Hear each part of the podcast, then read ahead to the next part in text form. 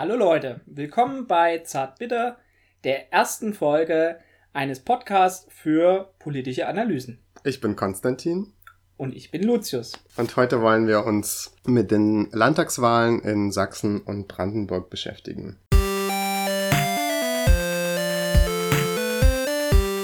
Ja, lass uns doch erstmal ähm, vielleicht zusammenfassen, was bei den Wahlen rausgekommen ist. Okay, also die Wahlen haben am 1. September in den beiden Ostbundesländern Brandenburg und Sachsen stattgefunden. Es gab Ähnlichkeiten, trotzdem muss man es einfach nochmal je nach Bundesland anschauen.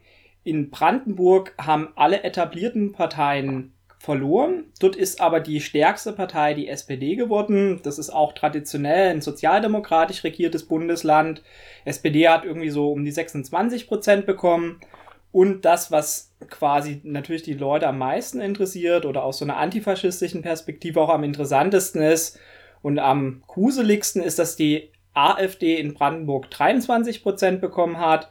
Die CDU ist, glaube ich, so bei 15 Prozent gelandet und die Grünen haben halt auch zugelegt, sind auf jeden Fall zweistellig. In Sachsen ist die stärkste Partei traditionell die CDU, die dort auch ziemlich rechtskonservativ ist, das muss man auch nochmal sagen. Die hat um die 32 Prozent bekommen und die AfD ist zweitstärkste Kraft geworden mit 27,5 Prozent. Die Grünen sind knapp unter 10% äh, gekommen. Die SPD hat bloß 7,7% bekommen. Die ist da auch in der Regierung mit gewesen. Und die anderen Mitbewerber, also die Linkspartei hat 10% äh, bekommen und in Brandenburg auch 10% und hat damit knapp die Hälfte ihrer Stimmen verloren. Sie war auch die Partei, die am meisten so an Prozenten eingebüßt hat, oder? Habe ich so im Kopf. Im Vergleich zu den vorangegangenen Wahlen, ja, Allerdings muss man halt sagen, dass die, dass die CDU auch mal tatsächlich bei über 50 Prozent der Stimmen gelegen hat. Also wenn man es ein bisschen über eine längere Periode anschaut, dann hat die CDU fast 20 Prozent der Stimmen verloren.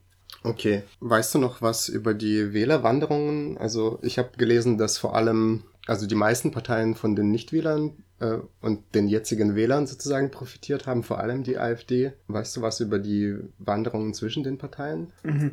Also das, was du sagst, stimmt. Es sind tatsächlich, es gab einfach auch eine größere Wahlbeteiligung. Die hat in beiden Bundesländern über 60 Prozent gelegen und war damit höher als bei den letzten Landtagswahlen. Die AfD hat unter anderem sehr stark von den NichtwählerInnen profitiert. Es gab aber dann, was du ja auch angesprochen hast, zwischen den Parteien Wanderungen. Es gab unter anderem eine Wanderung von der CDU zur AfD in Sachsen. Das waren, glaube ich, ungefähr 70.000 Wähler und Wählerinnen. Allerdings ist der größere Block sozusagen, der die AfD gestärkt hat, ist der der Nichtwählerinnen und Nichtwähler. Und dann, glaube ich, auch noch teilweise sonstige. Es gab dann noch 30.000, also knapp 30.000 in Sachsen, die von der Linkspartei zur AfD gewechselt haben. Das ist ein Phänomen, das hat auch schon bei den vorangegangenen Landtagswahlen und auch bei den Bundestagswahlen war das zu beobachten. Genau, das ist jetzt das, was mir so einfällt. Ansonsten gab es noch stärker auch ein strategisches Wählen. Da gab es dann tatsächlich auch zum Beispiel in Sachsen das Phänomen, was man für eher unwahrscheinlich hält, dass nämlich tatsächlich Leute von der Linkspartei die CDU gewählt haben. Und das möglicherweise, das noch ein bisschen schwierig, dann mal das Motiv rauszubekommen, aber möglicherweise auch aus den strategischen Gründen, um halt die quasi CDU zur stärksten Partei zu machen, damit sozusagen die AfD nicht gewinnt und dann die, den Regierungsauftrag bekommt. Ich glaube, die Statistik, die ich gesehen habe, war so, dass die AfD tatsächlich von allen Parteien Wähler hinzugewonnen hat und so die Linkspartei an alle anderen Parteien Wähler verloren hat. So ungefähr, das, das habe ich mir noch gemerkt aus den Statistiken. Du hast ja so einen sächsischen Kulturhintergrund. oder? Ich kann auch hier ein bisschen Sächsisch sprechen, hier, wenn ich das soll. Ja, kannst du, ähm, ja, aber dann wird hier niemand zuhören, die hören da hier bloß Hochdeutsch und Sag hier kein Sächsisch. Die Proletarier haben nichts zu verlieren, außer ihre Ketten oder sowas. Die. Proleten haben nichts zu verlieren, außer ihren Ketten. Weißt du, ob es schon das kommunistische Manifest auf Sächsisch aufgenommen gibt? sicher, irgendwo wird es das auch auf Sächsisch geben. Ich meine, Asterix und Obelix gibt's auf Sächsisch. Warum nicht auch das kommunistische Manifest? Okay, also du kommst aus Sachsen und was würdest du sagen, was bedeutet das jetzt, oder wie schätzt du das erstmal ein, das Wahlergebnis, und was bedeutet das für Sachsen aus deiner Perspektive? Also ich glaube, du hast da einfach mehr Einblick ein bisschen als ich. Genau, also erstmal in Sachsen mit 27,5 Prozent der Stimmen für die AfD. Das war das beste Landtagswahlergebnis bisher. Das ist sogar noch über dem von Sachsen-Anhalt. Ähm, es gab so ein gewisses Aufatmen, als die ersten ja, Wahlergebnisse über die Bildschirme gelaufen sind. Ja, ist ja nicht so schlimm und die AfD ist nicht die stärkste Kraft geworden. CDU ist noch ein bisschen besser. Der Regierungsauftrag geht offensichtlich an die CDU. Die wird offensichtlich nicht, obwohl sie, wie gesagt, in Sachsen ziemlich rechtskonservativ ist, nicht mit der AfD koalieren. Das hatte sie auch vorher gesagt. Es gab immer noch so diese Gefahr, dass dann halt bei einer großen Niederlage der CDU halt irgendwie innerhalb von der CDU geputscht wird und dann halt sich doch quasi Befürworter und Befürworterinnen für eine, mit einer AfD-Koalition äh, durchsetzen. Dem ist nicht so. Es wird vermutlich auf eine ähm, Kenia-Koalition rauslaufen, nämlich die mit den Farben Rot, Schwarz und Grün. Das heißt, ähm, die Grünen werden mitmachen, die SPD, die wie gesagt äh, inzwischen einstellig in Sachsen ist, und die, die CDU als bestimmende Kraft. CDU und Grüne sind sich eigentlich sehr fremd, sowohl was ihre WählerInnen angeht, als auch was ihr politisches Programm angeht. Ähm, es gibt was ähnliches oder ich glaube sogar genau dasselbe in Sachsen-Anhalt in der Landesregierung. Und es ist jetzt äh, spannend sozusagen, wer sich da inhaltlich durchsetzt. Die AfD wird die stärkste und auch eine sehr große Opposition bilden. Die wird auch versuchen, sozusagen die rechtskonservative CDU immer wieder sozusagen quasi halt angreifen, attackieren und ihnen ihr Wählerverrat zu ähm, äh, vorwerfen, wenn da halt irgendwelche ähm, Zugeständnisse an die Grünen und die SPD inhaltlich gemacht werden. Und auch wenn die AfD in der Opposition ist, der werden einfach sehr viele Ressourcen zur Verfügung stehen. Also die werden viel mehr Büros auf äh, eröffnen können, als sie jetzt haben, mehr Mitarbeiter und Mitarbeiterinnen beschäftigen. Und ich befürchte tatsächlich, dass ein bisschen darauf hinausläuft, dass Dresden ein ideologisches rechtes Zentrum ist, äh, wird äh, quasi halt mit dieser neuere, neuen, viel größeren AfD-Landtagsfraktion. Es ist dann so, dass jedem Landtagsabgeordneten so und so viel Geld für Büro und äh, Personal zustehen, oder? Ja, also normalerweise öffnen die ein Landtagswahlbüro und dann häufig noch, also oder sogar mehrere, und dann noch haben sie ein Büro halt in der Landeshauptstadt, das wäre dann in, entsprechend Dresden. Und ich glaube, die haben immer so mindestens fünf Mitarbeiter und Mitarbeiterinnen. Und das heißt einfach, da wird auch ähm, quasi eine Jobmaschinerie für Rechte ähm, gestartet. Mit Brandenburg zusammen, ah, ich habe es mal überschlagen, wenn man von fünf Leuten ausgeht, die sie beschäftigen, kommen die auf 300 Mitarbeiter und Mitarbeiterinnen, die dann für sie arbeiten werden. Insgesamt. 300 neue Arbeitsplätze schon geschaffen. Ja, man sollte wahrscheinlich noch dazu sagen, dass ja durch die Verluste der Linkspartei wiederum da Ressourcen weggehen. Und ich weiß nicht genau, was die Linkspartei so in Sachsen macht. Also unterstützt sie da irgendwie viele andere linke Initiativen oder ist es irgendwie so ein spürbarer Einfluss, dass das jetzt wegbricht mit diesen Ressourcen? Ich vermute tatsächlich schon. Also ich habe jetzt auch nicht die Einsicht über, über Finanzierungen, aber ich meine, sie hat auch eine Landesstiftung und die wird sicherlich auch viele Vortragsveranstaltungen und anderweitige Veranstaltungen sponsern und dann wird er halt jetzt sozusagen mit einer Halbierung der Stimmen wird auch das wegfallen. Sie hat natürlich auch einen Jugendverband, der da auch ähm, tatsächlich aktivistischer veranlagt ist, also halt die Solid-Leute in Sachsen. Genau, also ich glaube schon, dass es, es werden dann auch einfach Büros in, vermutlich auch vor allen Dingen in, in der Provinz zu machen. Ähm, und es wird dann halt schon auch spürbarer sein, dass da halt es keine linke Anlaufstelle mehr gibt. Hm. Also auch für parteiunabhängige Linke wird es tatsächlich Folgen haben. Ähm, und es wird jetzt nicht so sein, dass halt die Grünen, die sowieso auch nicht quasi alles aufgefangen haben an Stimmen, was die Linkspartei verloren hat, dass die das dann auffangen werden. Also die sind ja eh auch weniger links ähm, positioniert, auch wenn da die Landesstiftung in Sachsen weiterdenken heißt, die ganz gute Sachen macht, ganz gute Projekte unterstützt. Ich glaube, ich würde dann gerne über die Gründe für diesen Wahlausgang reden. Das wird wahrscheinlich auch heute so das größte Thema bei uns sein. Weil ich glaube, das eine, was wahrscheinlich interessant ist, aber wo ich jetzt auch keine so richtigen Antworten weiß, ist diese Sondersituation von Ostbundesländern, also vor allem von Sachsen und Brandenburg, wo die AfD ja schon ja deutlich mehr Stimmen bekommt oder mehr Stimmenanteile bekommt als in anderen Bundesländern, beziehungsweise du hast Sachsen-Anhalt erwähnt. Wie, wie war das da? Weißt du das? Da hat die, ähm, wenn ich mich richtig erinnere, 24 Prozent der Stimmen okay. bei der Landtagswahl bekommen. Mhm. Genau, das fände ich so eine interessante Frage. Was hat's mit dem Osten auf sich und ist das überhaupt so eine Kategorie, in der man das irgendwie analysieren soll? Weil Naja, Thüringen ist jetzt noch nicht passiert, aber wer weiß, wie es da aussieht. Und dann habe ich jetzt mittlerweile auch mehrere Analysen gelesen, die versucht haben, so diese Wahlergebnisse zu interpretieren. Und ich habe eher so in die Richtung gelesen, warum hat die AfD so zugenommen und vor allem, warum hat die Linke so viel verloren.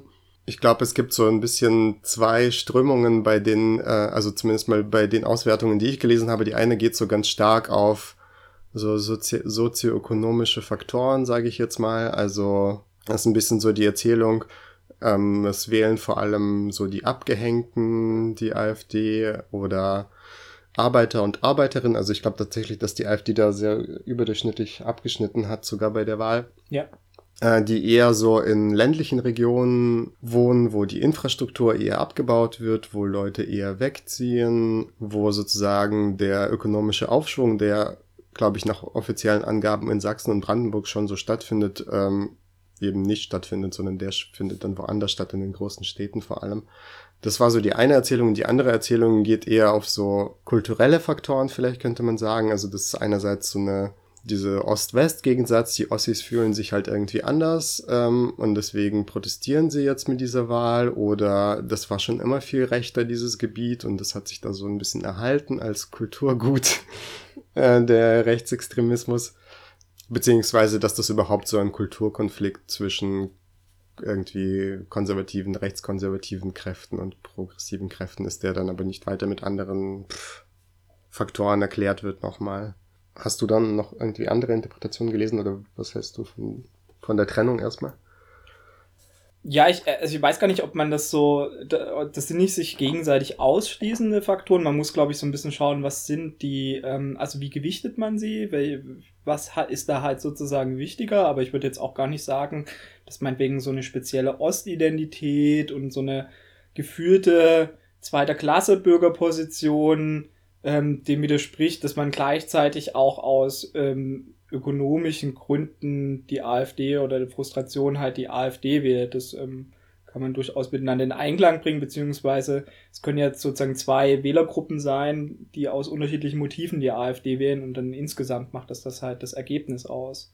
Mir ist es ganz wichtig, sozusagen auch ähm, in Form von einer innerlinken Kritik nochmal einfach zu betonen, dass man den Elefanten im Raum übersieht. Das fand ich so eine ganz nette Bezeichnung in einem Aufsatz, die AfD ist, Überraschung, Überraschung, eine rechte Partei, eine inzwischen extrem rechte Partei mit ähm, einem ja, rechtspopulistischen Stil, könnte man sagen. Und eine rechte Partei wird zuallererst erstmal von Rechten gewählt. Und genau das ist geschehen.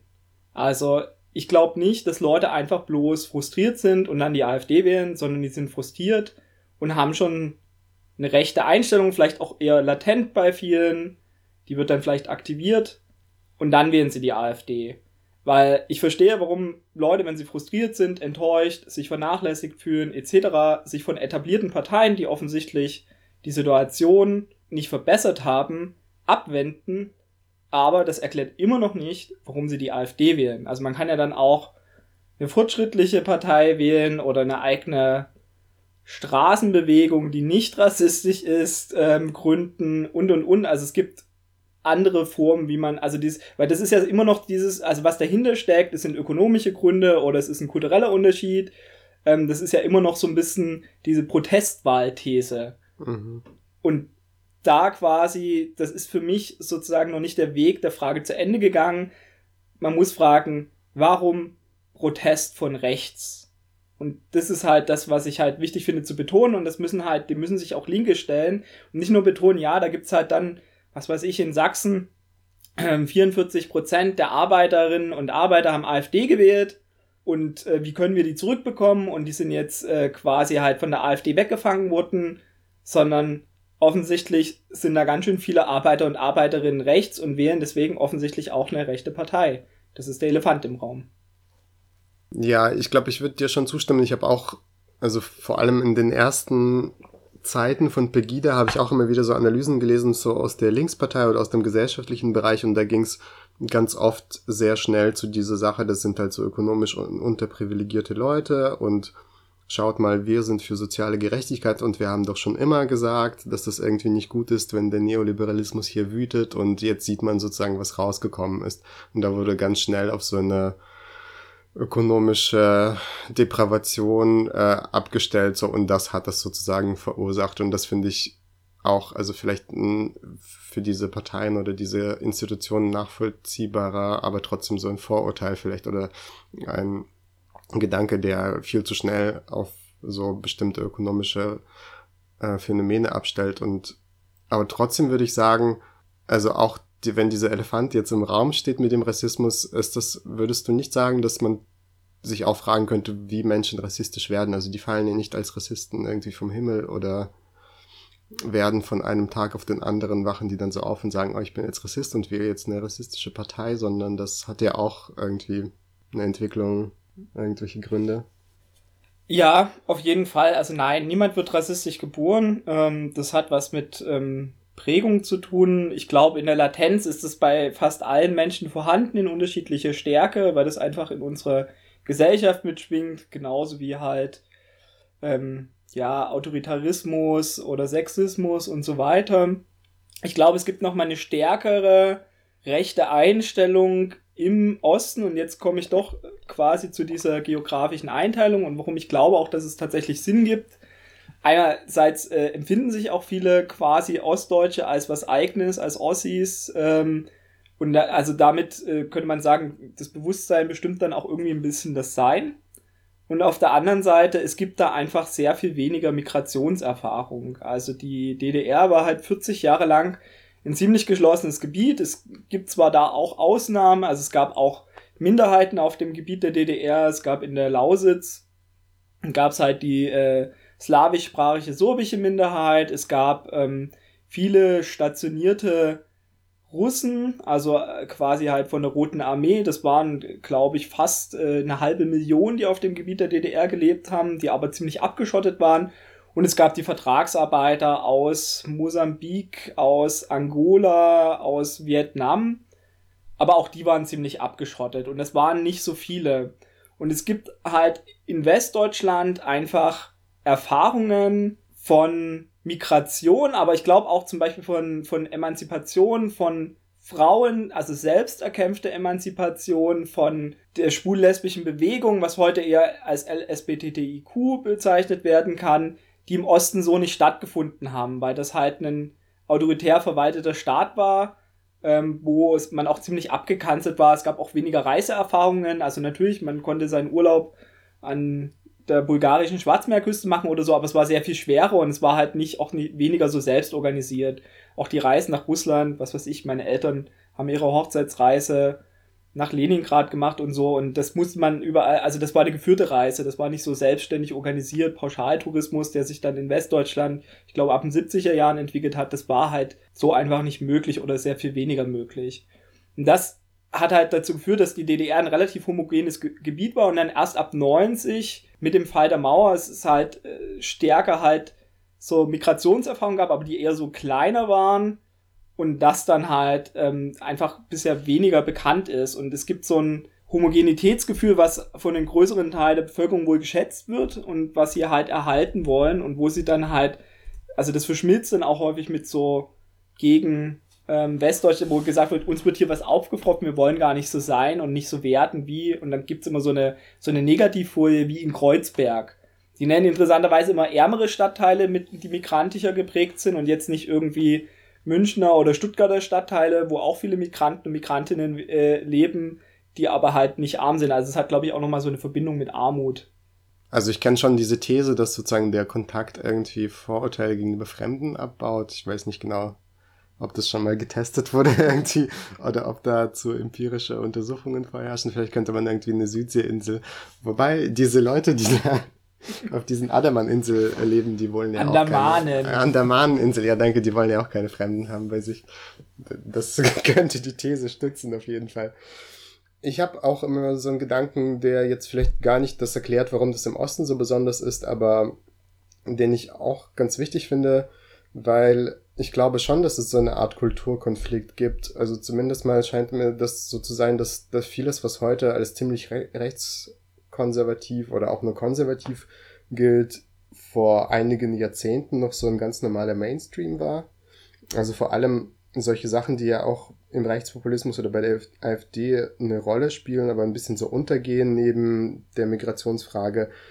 Das sind Fragen von sexueller Selbstbestimmung und wie hält man das mit den Frauen und ihren Rechten, solche Sachen. Und ich glaube schon, dass es einfach so eine, ein großer Anteil in der Bevölkerung gibt, für die so bestimmte Entwicklungen in der Gesellschaft, die in den letzten Jahren passiert sind, als tatsächlich so ein Angriff auf das, was sie als normal empfinden, sind. Und das erklärt jetzt nicht den Erfolg der AfD, also das sind nicht die AfD-Funktionäre, aber so, ich glaube, das ist so ein bisschen das Becken, aus dem sich das speist oder die große Masse von so Konservativen. Und man hat ja auch immer in diesen Statistiken da vor allem dann Männer als die Gruppe, die die AfD viel öfter wählt als Frauen zum Beispiel.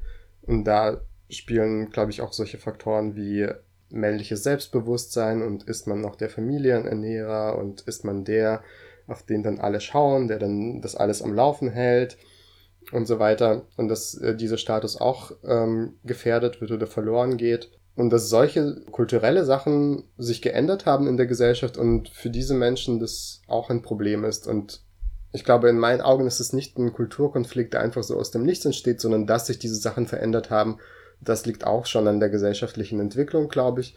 Und es gibt ja viele so soziologische Studien, die beschreiben, wie, wie auch immer das dann genannt wird, der neue Kapitalismus ähm, oder Postfordismus oder bla bla blups, postindustrielle Gesellschaft, dass sich da einfach Werte verändern, vor allem bei jungen Menschen und eher Leute, die halt in den Gebieten wohnen, wo sich das nicht so schnell verändert oder Leute, die in dem Alter sind, für die es schon ein bisschen zu spät ist, dass sich das verändert oder Leute, die halt in bestimmten Gruppen angehören, wie halt Männer, Facharbeiter und so weiter, die einfach diese neuen kulturellen Werte auch gar nicht teilen und damit sich so quasi so einen Angriff auf ihre Lebensweise gegenübergestellt sehen und da versuchen jetzt in der Form auch irgendwas dagegen zu machen oder zumindest mal zu zeigen, dass sie was dagegen haben. Also wie gesagt, ich will gar nicht sagen, dass das jetzt alles erklärt, was an der AfD dran ist, weil natürlich gibt es da diese ganzen organisierten rechten Netzwerke und so weiter, aber so die allgemeine Stimmung in der Wählerschaft, ähm, glaube ich, dafür spielt es schon eine große Rolle. Oder wie siehst du das?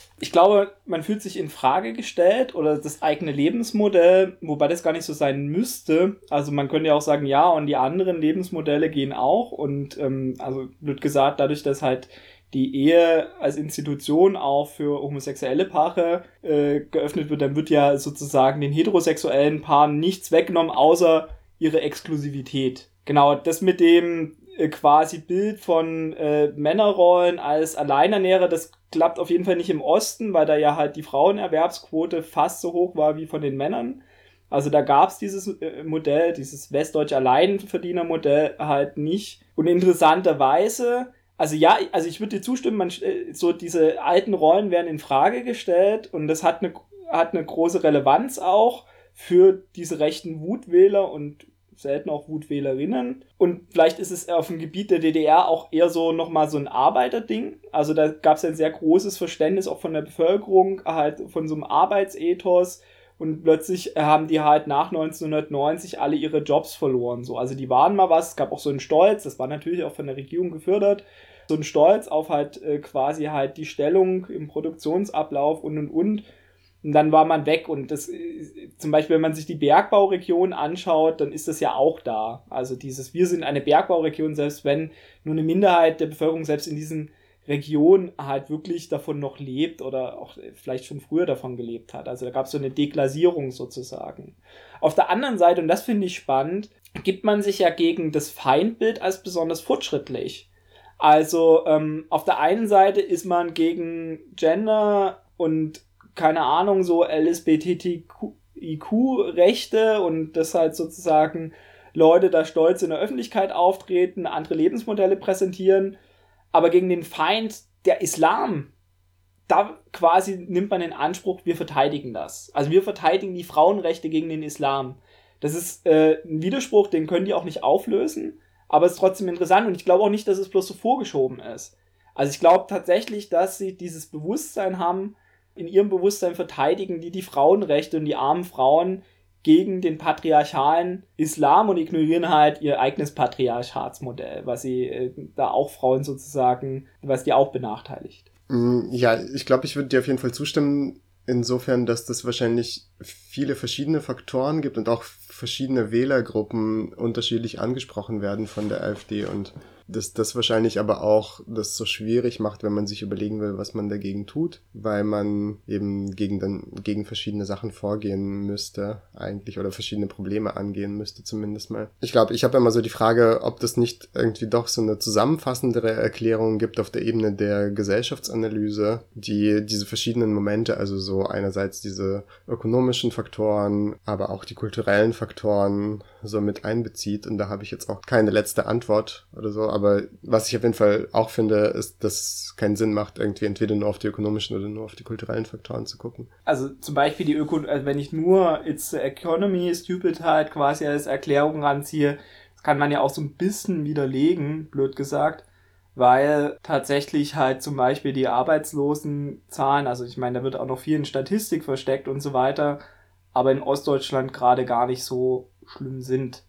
Also das das, das sind ja auch halt nicht nur die Arbeitslosen ähm, oder prekär Beschäftigten, die die AfD wählen, die wird auch in den Villenvierteln gewählt, in Dresden, Weißer Hirsch oder sowas. Und äh, vor zehn Jahren oder vor 15 Jahren sozusagen, da hätten ja viel mehr, keine Ahnung, damals die Republikaner oder sowas wählen müssen. Ich meine, natürlich, es gab immer auch rechte Erfolge von Parteien, die sozusagen auch vielleicht ein bisschen den Weg geebnet haben. Also in Sachsen saß ja einfach auch vor der AfD die NPD zweimal im Landtag, aber das war nie so ein riesiger Erfolg, wie halt die AfD jetzt bei der letzten Landtagswahl eingefahren hat. Ich glaube, was ich auch noch ganz interessant finde, ist, dass diese rechtspopulistischen Bewegungen ja eigentlich in allen oder vielleicht so gut wie allen westlich entwickelten Ländern oder wie auch immer man das nennen will, so aufgetaucht sind in den letzten Jahren. Also es scheint mir ja schon so eine allgemein gesellschaftliche Entwicklung sein oder dass der Rechtspopulismus vielleicht eine Reaktion ist auf eine allgemein gesellschaftliche Entwicklung.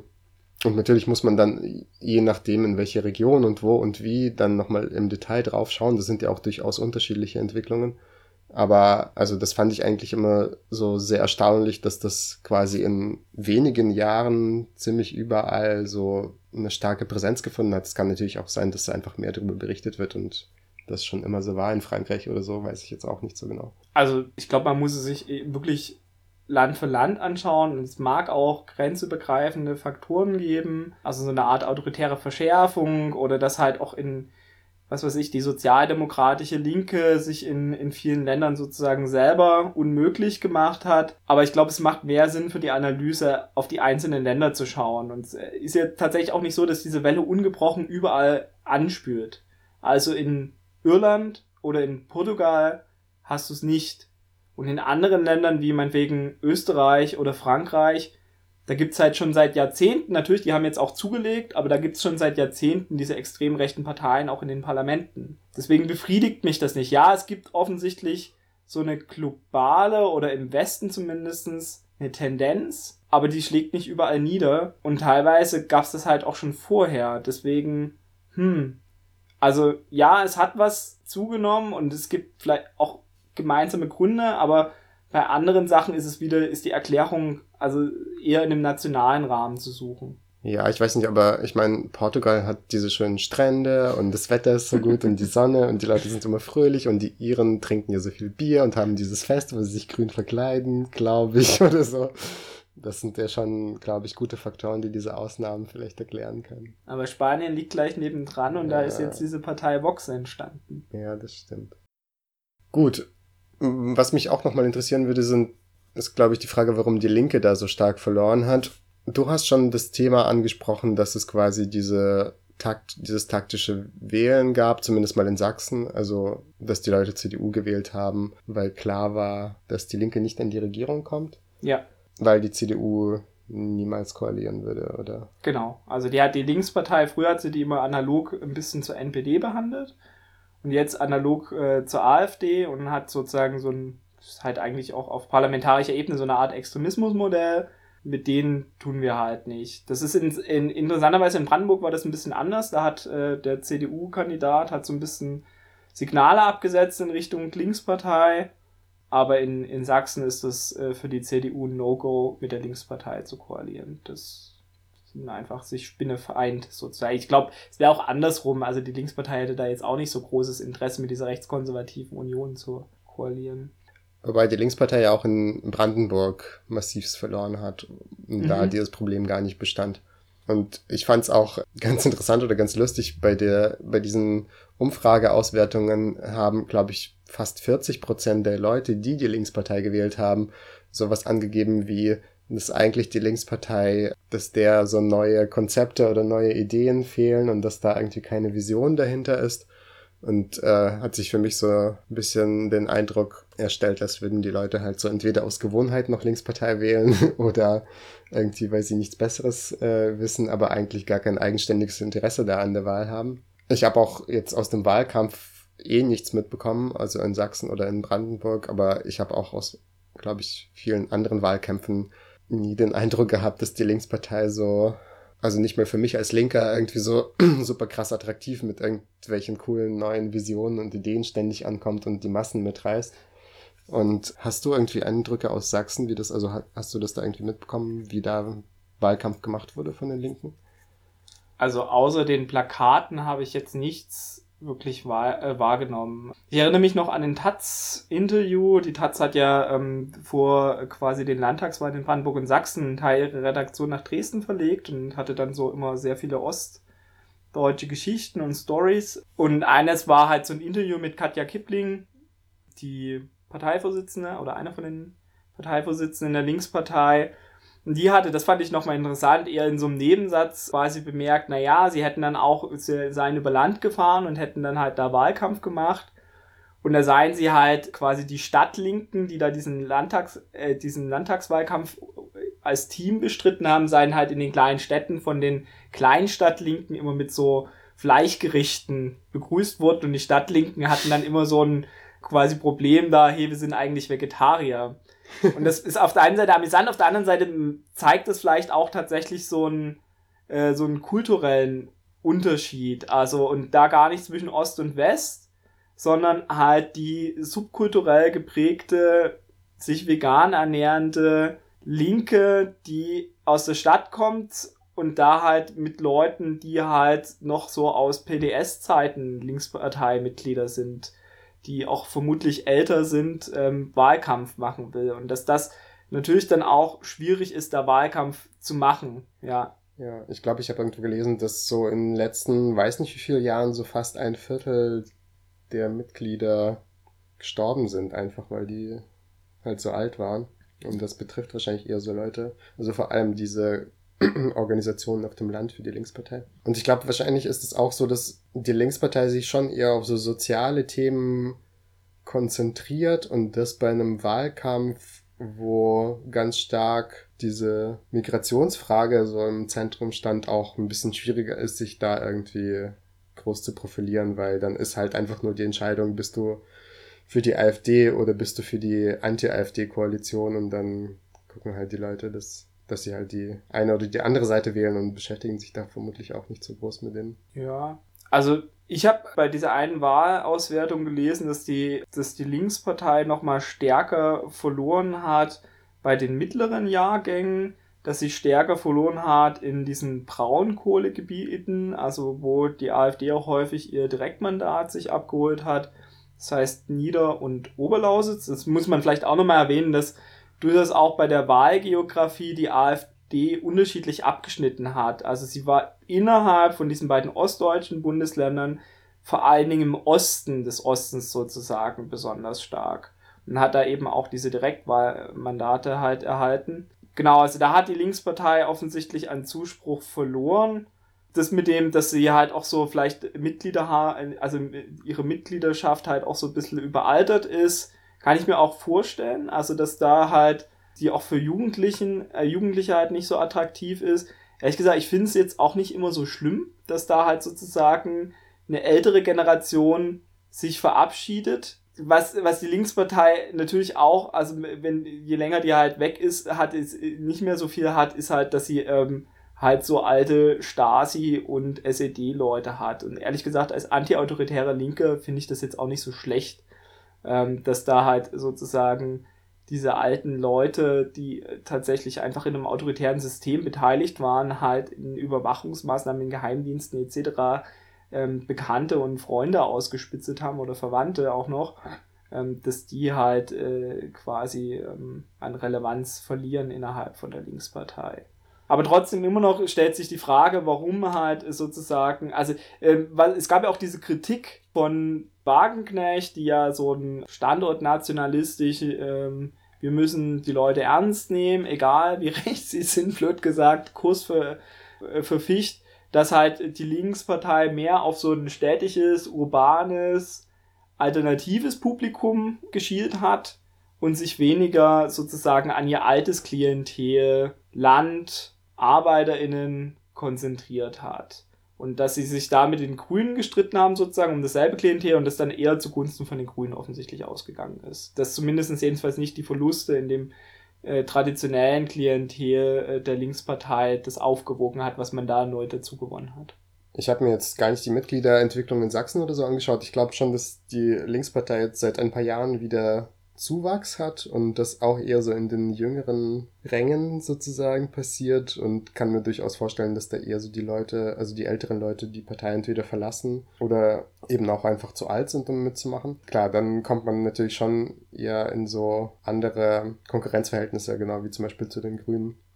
Ich glaube auch, dass sozusagen, ich habe oft den Eindruck, dass die Außendarstellung der Linkspartei, also ich habe mir mal das Wahlprogramm durchgelesen, nicht in Sachsen, sondern von der Bundeslinkspartei und fand das eigentlich ziemlich gut im Großen und Ganzen. Also gab auch ein paar schlechte Stellen, aber und ich finde, dass es eigentlich die, wie das nach außen kommuniziert wird, die Kommunikation da echt ganz schön schlecht ist und ich habe mir so das Programm durchgelesen und dachte, hm, ist eigentlich voll gut. Also wüsste jetzt nicht, wer da was dagegen haben könnte, außer Leute, die Ausländer nicht mögen vielleicht oder sowas. Aber es so für alle was dabei und irgendwie voll cool und so. Und ich glaube, das kommt so überhaupt gar nicht so groß bei den Leuten an. Und was ich auch so gerade aus der Überlegung, dass da äh, Leute auf dem Land leben oder überall irgendwie, die äh, keine Perspektive für sich in der Zukunft sehen, vielleicht in dieser, in diesem neuen schönen Kapitalismus oder wie auch immer man sich das dann erklärt wird, diese Frustration, dass die dann die AfD wählen. Also gerade aus dieser Perspektive finde ich, dass es eigentlich bei der Außenkommunikation der Linkspartei an sowas wie einer neuen Perspektive für eine andere Gesellschaft total mangelt. Also es gibt zwar ganz viele so Parolen und Slogans und wir wollen alle solidarisch miteinander sein und es soll allen gut gehen und so. Und es ist aber überhaupt nicht irgendwie so klar greifbar, was das sein soll und wie das umgesetzt werden soll. Und was stattdessen greifbar ist, sind halt so klein-klein Vorschläge. Wir wollen irgendwie mehr Wohnungen bauen oder sowas. Und das ist schon irgendwie ganz cool, dass man mehr Wohnungen bauen will, aber das ist auch keine ist auch kein Sozialismus, blöd gesagt, oder keine politische Vision, finde ich. Und ja, ich will jetzt keine Wahlberatung für die Linkspartei äh, machen, aber ich finde, das wäre irgendwie vielleicht auch eine lohnende Überlegung, mal zu sagen, okay, wir wollen den Leuten tatsächlich was Neues anbieten und tatsächlich eine richtige Vision von einer anderen Gesellschaft und das ein bisschen besser klar machen, dass wir auch dafür stehen oder sowas, weil eigentlich steht es ja im Wahlprogramm drin, dass sie für den demokratischen Sozialismus sind und bla bla blubs und so, aber ich finde, das kommt überhaupt nicht an in der Außendarstellung. Ja, da würde ich mal ganz konkret widersprechen und zwar nicht jetzt zugunsten von der Linkspartei, aber ich glaube, dass das gar nicht wirkt. Ich, ich kenne diese, ja, wir müssen auch ähm, Utopien und Visionen anbieten aus linker, linksradikaler Sicht. Dieses Jahr, wir haben das verloren, müssen das äh, den Leuten anbieten. Aber ich glaube konkret tatsächlich, dass das also nicht irgendwie mehr Leute zur Linkspartei oder in eine linke Bewegung treibt schon gar nicht die Leute, die jetzt AfD wählen, weil die werden dann erst recht AfD wählen. Wenn du denen eine Zukunft jenseits von den Geschlechterrollen vorstellst, wo Grenzen wegfallen, äh, also halt zwischen, äh, zwischen den Staaten, wo Traditionen äh, sich auch erledigen zum größeren Teil, die äh, da bloß schreiend weg. Also das ist doch für die kein, keine quasi, kein, kein, kein, kein Wahlmotiv, so eine Utopie zu erreichen. Also höchstens ein Wahlmotiv gegen die Linkspartei. Dass sie sagen, oh Gott, wenn die dahin wollen, dann will ich erst recht die AfD, um das zu verhindern. Ich würde dieses Klein-Klein nicht ganz unterschätzen und das heißt jetzt nicht, dass ich mich auf so einen äh, ja, Reformerkurs begebe etc. Aber ich glaube tatsächlich, dass das mehr Leute verfängt. Nicht die Utopie, ja, irgendwo am Horizont der Sozialismus oder sowas, sondern eher, ja, und wir schaffen es, dass halt wieder eine Buslinie eingeführt wird. Die Kandidaten vor Ort und Kandidatinnen, die sagen, ja, wir quasi schauen, dass der Dorfgasthof wieder eröffnet wird. Und das kann ja dann, also das muss ja sich auch nicht mit der Utopie widersprechen. Die sollte es trotzdem geben. Und das könnte ja dann auch ein Dorfgasthof, der als Kollektiv äh, quasi wirtschaftet wird. Aber dieses Abstrakte, irgendwo da hinten, hinterm Horizont, ist äh, quasi äh, das utopische Land, was es zu erreichen gibt. Nö. Das, das lockt niemand hinter, selbst wenn man es ein bisschen konkreter formuliert, niemand hinter den Ofen hervor. Nee, ich glaube tatsächlich, dass die Leute in ihren alltäglichen Sorgen, also nicht die Rassisten und Rassistinnen, sondern halt die anderen Sorgen und die anderen Leute vielleicht auch eher, dass die quasi halt angesprochen werden müssen. Und was ich spannender finde als dieses, wie holen wir uns die AfD-WählerInnen zurück, finde ich tatsächlich die quasi eigentlich größte Gruppe äh, bei den Wahlen, nämlich die sogenannten Nichtwähler und Nichtwählerinnen, nämlich die vielleicht auch frustriert sind und keine etablierte Partei wählen, aber eben auch nicht die AfD. Und das ist doch spannend, sich an die zu richten und denen quasi halt ein Angebot zu machen und nicht an die rechten AfD-Wähler und Wählerinnen. Das sind 30 bis 40 Prozent in Sachsen und Brandenburg gewesen. Und da quasi, da, an die sollte sich die Linkspartei äh, richten und nicht an irgendwie die, ja, die Arbeit, also dieser Wagenknecht-Kurs, den halte ich für falsch, also und zwar auf, auf mehreren Ebenen, also sowohl für ethisch falsch, sozusagen die rechten Einstellungen zu ignorieren oder vielleicht sogar noch zu bedienen. Und den halte ich aber halt auch tatsächlich strategisch für falsch, weil ähm, das wird nicht gelingen. Also die werden nicht plötzlich zur Linkspartei zurückkommen. Okay. Ja, ich finde das auch, äh, glaube ich, wahrscheinlich einen vernünftigen Gedanken, eher an die Leute zu appellieren, die jetzt vielleicht noch nicht gewählt haben oder noch nicht schon AfD gewählt haben. Und zu der Sache davor wollte ich sagen, weil du meine Position vollkommen entstellt hast.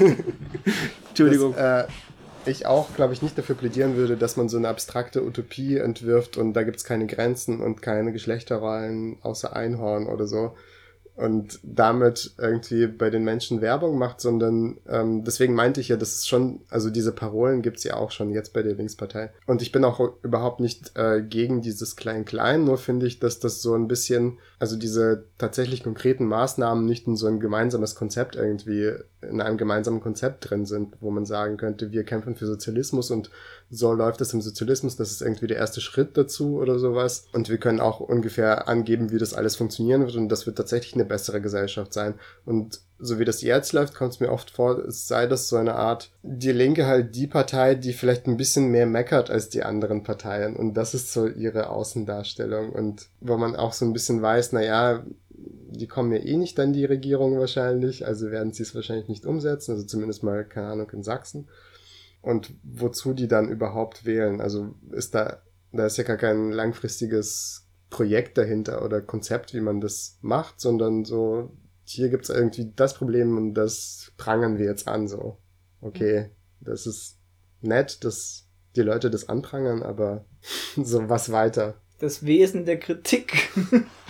Ach naja, zum Beispiel in Thüringen sind sie ja an der, an, an der Regierung, also die sind sie die Regierungspartei und den Ministerpräsidenten. Ähm, da gab es schon irgendwie auch offensichtlich Verbesserungen und ist jetzt sicherlich besser als irgendwie so ein CDU-regiertes Bundesland, aber da ist jetzt auch nicht Sozialismus eingeführt worden, mal abgesehen davon, dass ich ach, ich will nicht, dass der von oben eingeführt wird. Ich bin auch, ich verstehe mich eh nicht als Sozialist, aber halt die bessere linke oder postkapitalistische Gesellschaft äh, sollte auch eher von unten kommen, meiner Ansicht nach.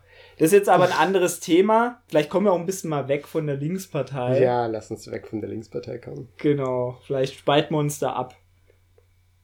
Naja, ich meine, ich glaube, die interessanteste Frage ist jetzt sozusagen, was macht man jetzt, damit das bei den nächsten Wahlen nicht noch schlimmer wird in diesen beiden Bundesländern?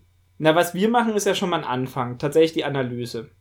Und von der Analyse muss man dann irgendwann tatsächlich auch zur Tat schreiten. Naja, es ist, ist ja so ein bisschen, es gibt ja so ein bisschen zwei geografische Positionen. Entweder ich bin in Sachsen oder ich bin außerhalb von Sachsen. Und außerhalb von Sachsen, also ich nehme jetzt mal Sachsen und nicht Brandenburg, ist es halt schwierig, äh, da irgendwie zu intervenieren. Es gab äh, eine ganz nette Idee mit, äh, dass man halt linke Gruppen vor Ort unterstützt über Patenschaften, aber halt möglichst nicht so paternalistisch, so die Wessis reichen den Ossis Geld rüber, sondern halt unterstützend.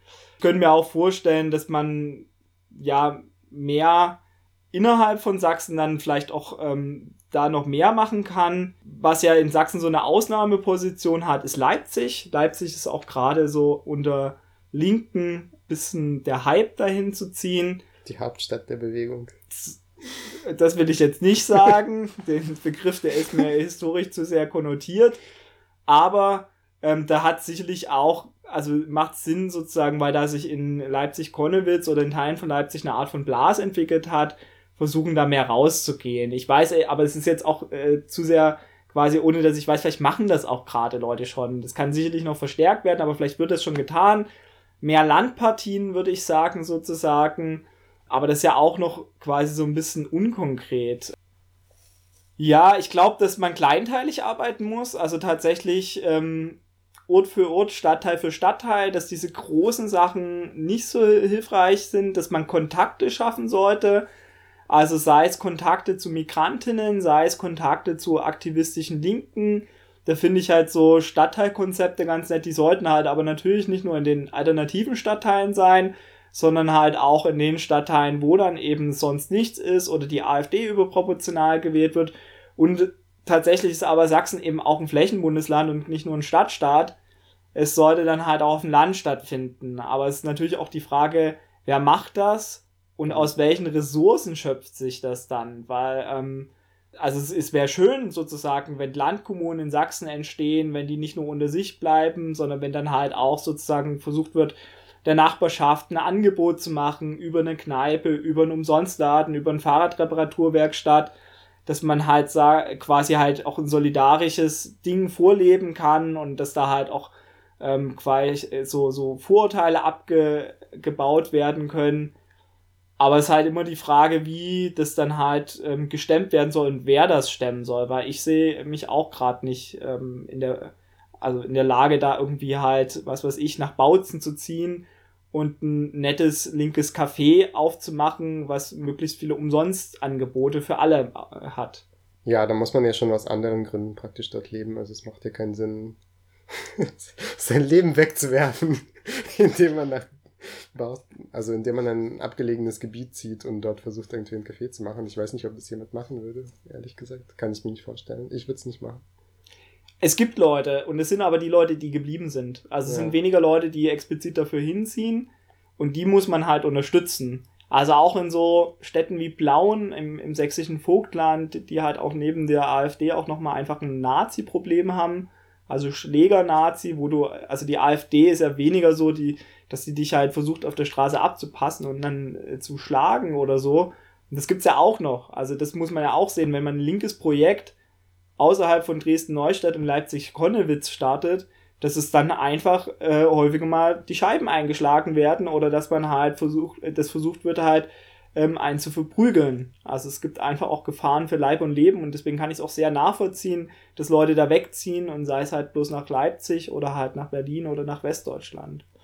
Aber es gibt immer Leute, die zurückbleiben aus unterschiedlichen Gründen und die muss man auf jeden Fall unterstützen. Finanziell Vielleicht gibt es auch noch andere Sachen, wo man sie unterstützt. Also wenn die Camps machen, dass man die dann besucht, dass man sie zu Vortragsrundreisen einlädt, dass sie halt sozusagen auch berichten können. Ja, also der, das, sind, das würde jetzt nicht die AfD quasi ähm, plötzlich um 10% zurückwerfen, aber man muss ja auch sagen, ich meine, wir sind jetzt hier auch bloß kleine Basisaktivisten. Also wir haben halt nicht irgendwie einen Parteiapparat hinter uns. Das heißt, wir können auch bloß die kleinen Sachen machen. Die großen Sachen, die können wir eh nicht umsetzen. Vielleicht könnte man diese, wie heißt diese komische Steuer, die jetzt abgeschafft wurde für den Aufbau des Ostens? Ähm, der Solidarzustand. Ja, genau, der Solidarzustand. Den könnte man doch verwenden, um diese kleinen Gruppen da auf dem Land zu unterstützen stattdessen. So eine linken Steuer halt. Ja. Für westliche Linke.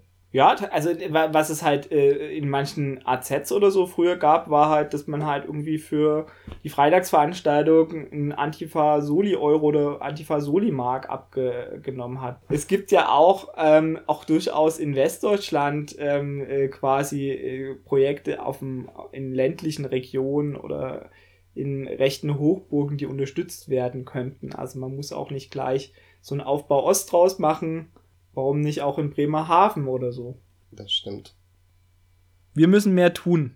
Einfach halt tatsächlich, ähm, es sind Scheißzeiten, der Rechtsruck hält an und das heißt, dass wir tatsächlich auch einfach mehr dagegen antreten müssen. Vielleicht mal eine Feier weniger, die man besucht und eine Soli-Veranstaltung mehr, bei der man mithilft. Ja, das finde ich gut, besonders das mit der einen Feier weniger. Die Anti-Hedonisten haben nie gesprochen. Okay, dann beenden wir diese Folge und hören uns. Wir hören uns wieder. Und wir hören uns wieder.